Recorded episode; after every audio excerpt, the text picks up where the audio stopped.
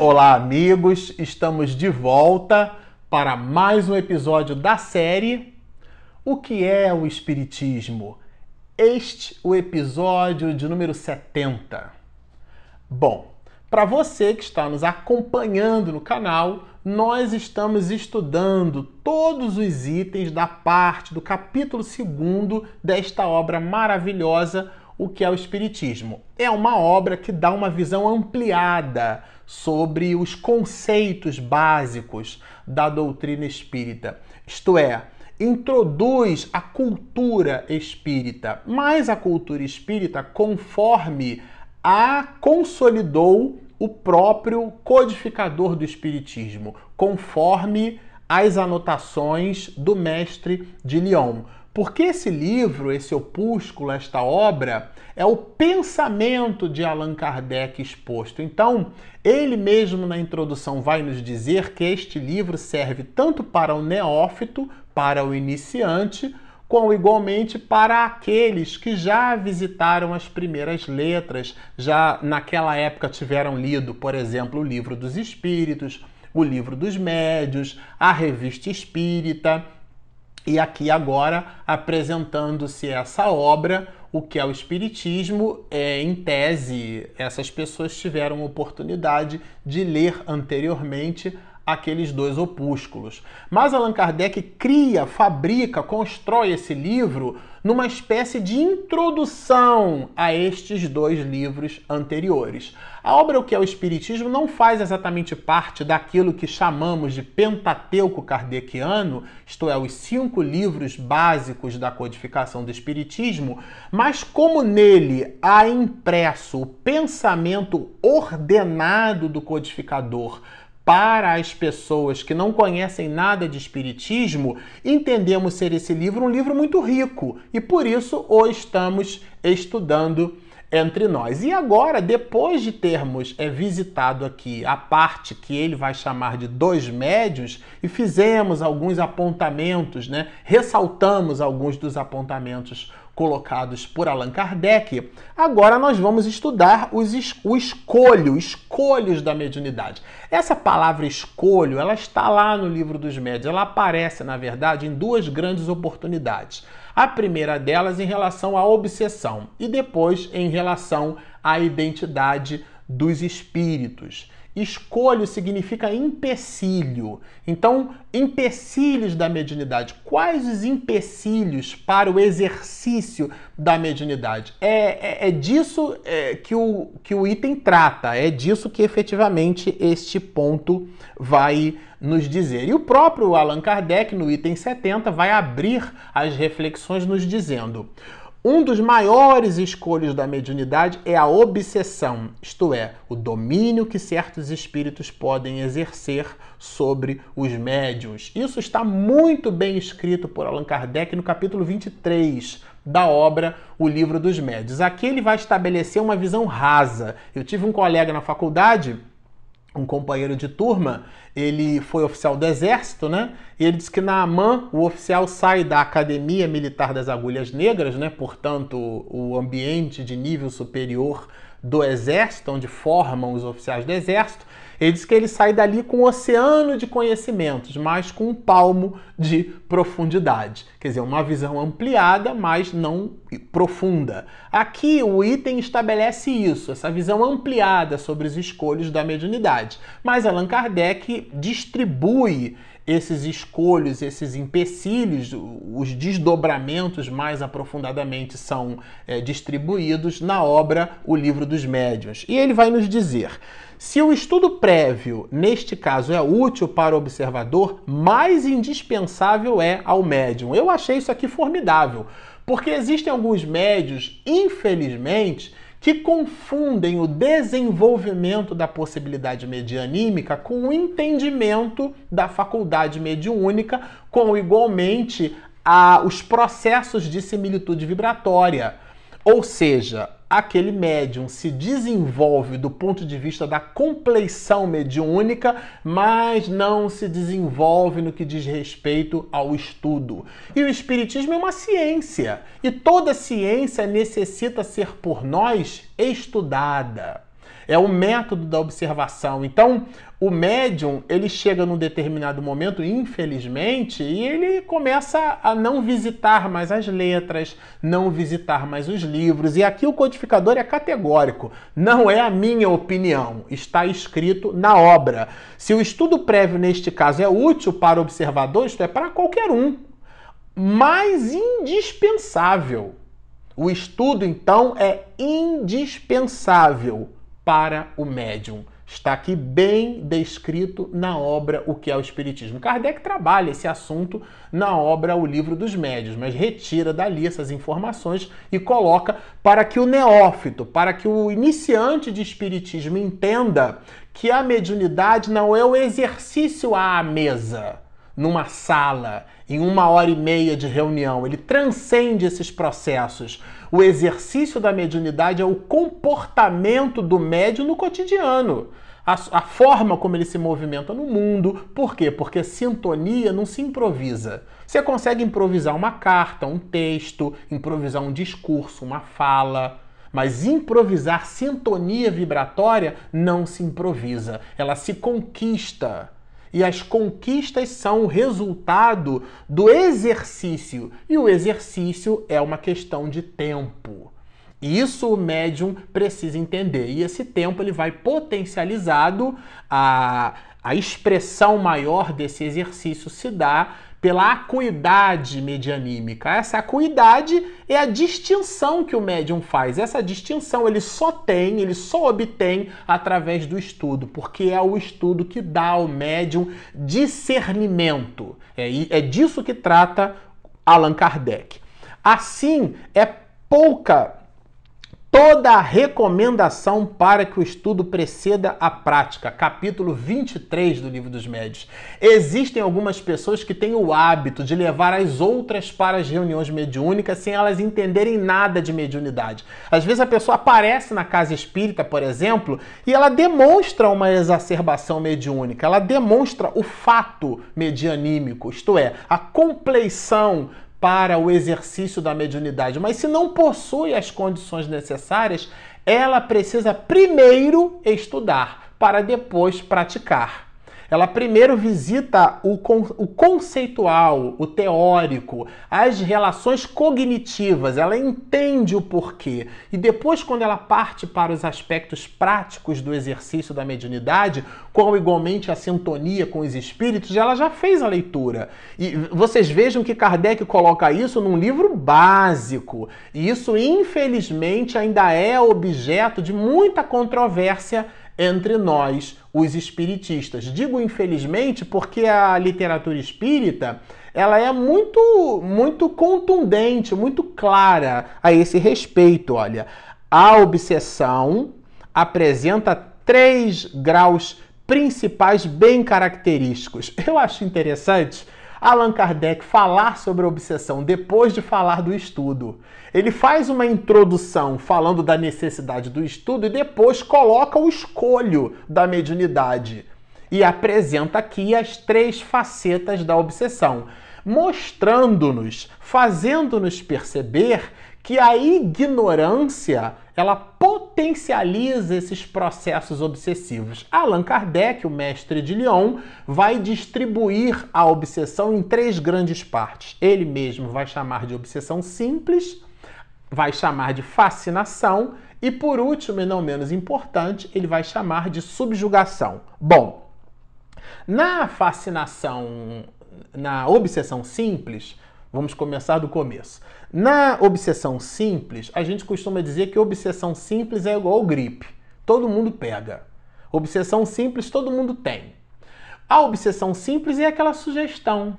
A gente costuma brincar nos seminários que a gente faz por aí pelo país, né, sobre esse assunto. Quando a gente trabalha o item obsessão, mais especificamente do capítulo 23, onde Kardec apresenta as categorias de obsessão, na obsessão simples a gente diz que é aquele sorrisinho de Mona Lisa que a gente dá. O espírito dá a sugestão, a gente absorve a sugestão, gosta da sugestão. O que é que significa isso? Estabelece uma sintonia, uma confluência vibratória com ele e dá aquele sorrisinho. Quando você chegar em casa, você diz isso assim assim para sua esposa. Quando você chegar no trabalho, você fala isso assim assim para o seu chefe. Quem ele pensa que é? O que, que ele está pensando de você? E aquele seu subordinado que está querendo te trapacear, mostra para ele que você é esperto, mas mostra com fervor. Essas questões que são sugestões influenciam os espíritos em nossos pensamentos e atos? Kardec pergunta no livro dos Espíritos. De ordinário são eles que vos dirigem, influenciam e a tal ponto que eles nos dirigem às ideias. Percebam só, quando estes mecanismos de influência criam um sulcro vibratório que tal, a criatura fica fascinada. Ela se acha é, é, um vagalume, tudo que ela toca brilha, ela se acha a melhor das criaturas. Ou seja, ela passa por um processo de fascínio, porque o espírito a faz acreditar que todas estão equivocadas e somente ela é que é a pessoa correta. Quando esses instrumentos de fascínio são potencializados no dia a dia, sobretudo hoje na sociedade odierna, na sociedade moderna dos dias atuais no século 21, aqueles processos de obsessão coletivo, aonde uma de, um determinado bairro, um determinado grupo, uma determinada comunidade numa festa de rock, por exemplo, Quantos espíritos não estão ali produzindo, é, estimulando sensações físicas através dos gozos, do uso dos alcoólicos, do sexo desregrado e todas essas condições que geram processos de vampirização? Bom, esse processo de vampirização, quando a criatura ela se deixa potencializar por esses estímulos, esse essa obsessão vai se transformar naquilo que Allan Kardec vai chamar de subjugação. A pessoa está sob o jugo do espírito. E a subjugação, ela tem dois grandes braços. Ela pode ser uma subjugação física, o que significa dizer que alguns órgãos, determinadas doenças, podem ser por nós acometidas é, exatamente por essa confluência vibratória, uma gastrite, uma, uma sinusite, esse monte de it, né, derivado de, de inflamação. Então, sinusite, inflamação nos sinos, nos seios, né, da face, né?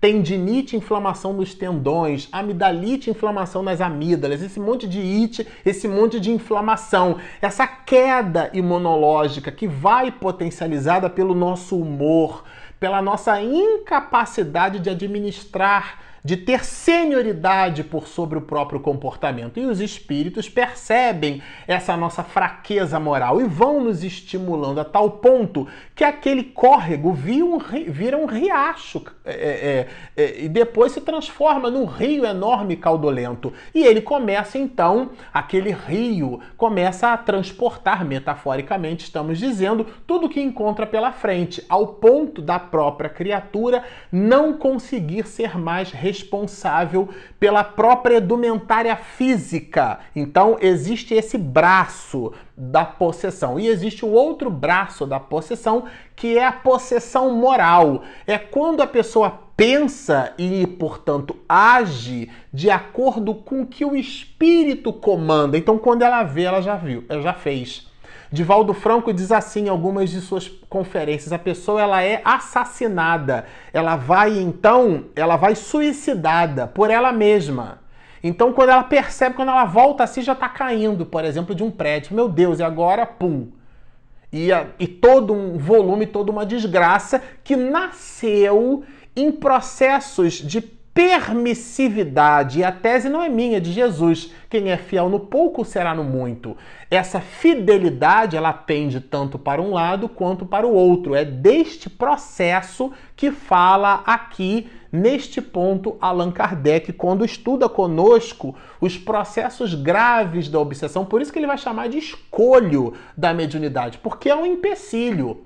O médium que não possui senioridade por sobre o seu próprio comportamento não consegue estabelecer distinção. Se sente raiva, por exemplo, ele, e ele não tem um autoestudo, ele não consegue saber se aquela raiva medra de uma influência de um espírito ou se medra dele mesmo, porque não tem o autoestudo. Então, portanto, isto é um escolho, porque fica um barco à deriva, ele não tem plumo, ele não tem norte, não tem leme, não tem bússola ele vai simplesmente na direção irregular das águas e pode bater nos recifes, naquelas condições que os portugueses chamavam de abrolhos, que a gente tem né, no nordeste do país, é uma supressão fonética de abra os olhos. É, portanto, a, deverá, de, é, é necessário que abramos os nossos olhos, deveremos abrir os olhos dentro dessa análise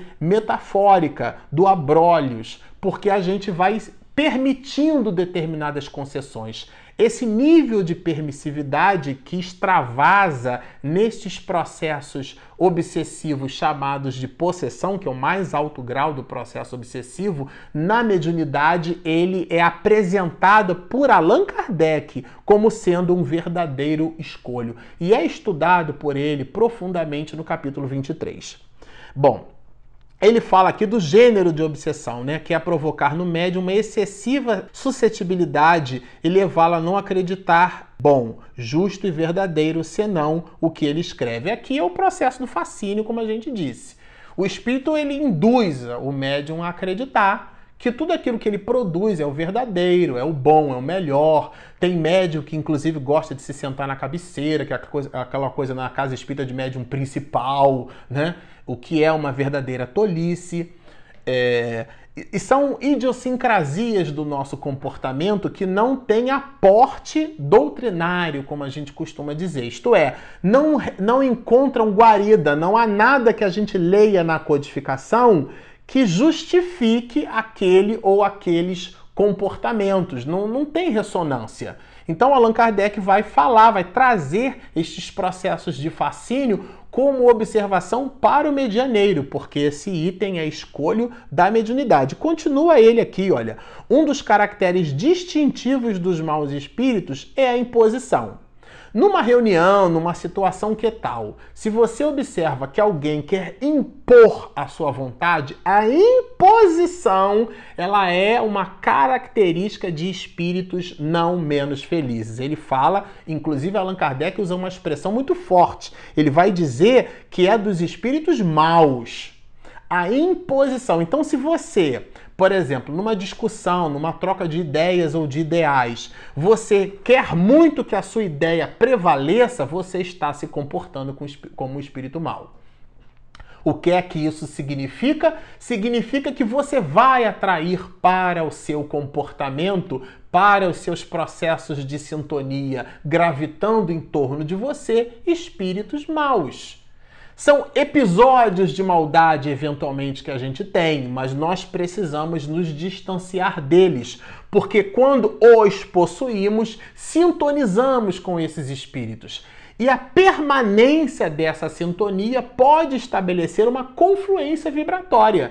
E aí, no lugar do passarinho pousar na nossa cabeça, ele vai fazer ninho porque a gente deu guarida. Então ele vai ali se acomodar. O espírito, então, vai ser um amigo nosso vai ser aquele que fica no nosso dia a dia, nos influenciando, ditando coisas que nós aquecemos. Porque o valor moral daquele espírito está na razão direta da nossa, da nossa condição moral com igualmente evolutiva. Vocês percebam que são questões complexas colocadas aqui por Allan Kardec. Aí agora ele vai falar da subjugação. A subjugação obsessional, quer dizer, da obsessão, designada outrora sob o nome de possessão, porque é, toma posse, é um constrangimento físico exercido sempre por espíritos da pior espécie.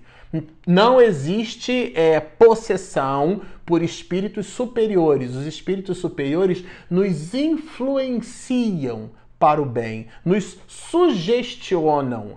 Se, se acabamos de ler que não há imposição senão na maldade, óbvio que os espíritos superiores não vão impor nada para a gente, eles vão nos sugerir e deixam-nos a movimentação livre através do nosso próprio livre arbítrio, a nossa liberdade de arbitrar, isto é, de decidir, de escolher. E nós temos essa, liberdade. A semeadura, ela é livre. A gente pode semear o que quiser, mas a colheita, ela será obrigatória.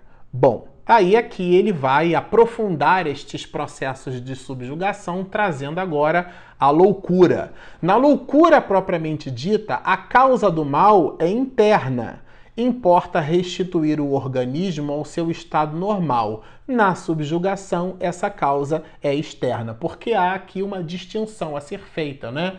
Nem todos os casos de loucura são processos de subjugação, mas os processos de subjugação podem levar à loucura. O que Kardec estabelece como condição é que a loucura, em alguns muitos casos, em sendo uma desorganização da condição somática, isto é, do corpo físico, uma pessoa, por exemplo, que tenha um, uma, uma, o seu quimismo cerebral desorganizado, ele pode é, ter é, crises de esquizofrenia. O espírito imprimiu no corpo físico o seu modelo organizador biológico, isto é, o seu perispírito, aquelas características. O corpo físico as apresenta.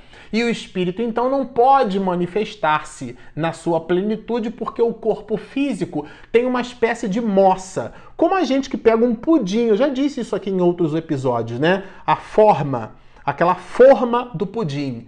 Então, a forma dá a forma ao pudim. Se você cria uma moça na forma do pudim, o pudim fica com a forma da forma. O que, que significa a forma? É o resultado da forma. E o que é a forma? É o perispírito. E o perispírito é lesionado pela atitude da alma quando de sua encarnação em algum de seu decesso. Isso é uma coisa, a parte física. Nos processos de subjugação, aonde a loucura se dá por esse mesmo processo, Allan Kardec vai dizer que a causa é externa, é exógena, não é endógena não vem de dentro, ela vem de fora, ela vem de um processo obsessivo. E esse processo obsessivo, no seu mais alto grau, com igualmente tenaz, ele pode levar é, a casos de loucura. Bom, aí ele trabalha aqui com a gente a educação moral do espírito obsessor. Por conselhos prudentes, dirigidos, chega-se a torná-lo melhor e a fazê-lo renunciar voluntariamente à atormentação do enfermo, que então fica livre. Isso aqui é uma maravilha. A gente, na verdade, é todo o processo psicoterapêutico das reuniões mediúnicas.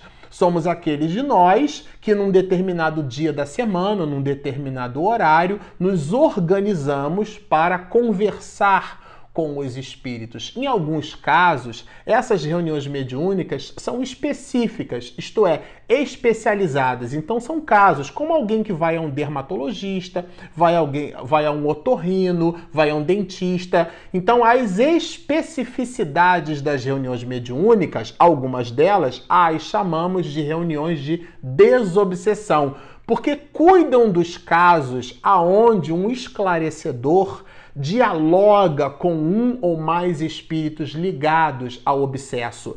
E ele então busca distanciar aquele espírito daquela condição tenaz. Vai falar então Kardec de uma espécie de educação moral do espírito, através do diálogo, através do concurso fraterno, através do acolhimento, que se dá também através de palavras. Logo, conclui aqui Kardec, a subjugação obsessional é ordinariamente individual. É um processo que é do indivíduo. Ninguém se contamina por outrem, por estar dentro de, uma, de um cenário aonde, por exemplo, numa família existe alguém obsedado, porque o espírito está ali obsediando aquela pessoa, vai me obsediar também. Não é um processo intimamente ligado à vibração, à identidade vibratória. Logo, inclusive, o obsessor, o espírito mal, não pode ser considerado, por exemplo, como um demônio, que a gente na reunião quer que ele seja expulso. Em verdade, nós o atraímos com o nosso pensamento e com o nosso psiquismo. Então, muito embora exista o diálogo na reunião mediúnica com esses espíritos, o que é importante que se observe é a necessidade da pessoa no seu processo de reajustamento. Bom, nós vamos ficando por aqui, como vocês observam, é um material maravilhoso.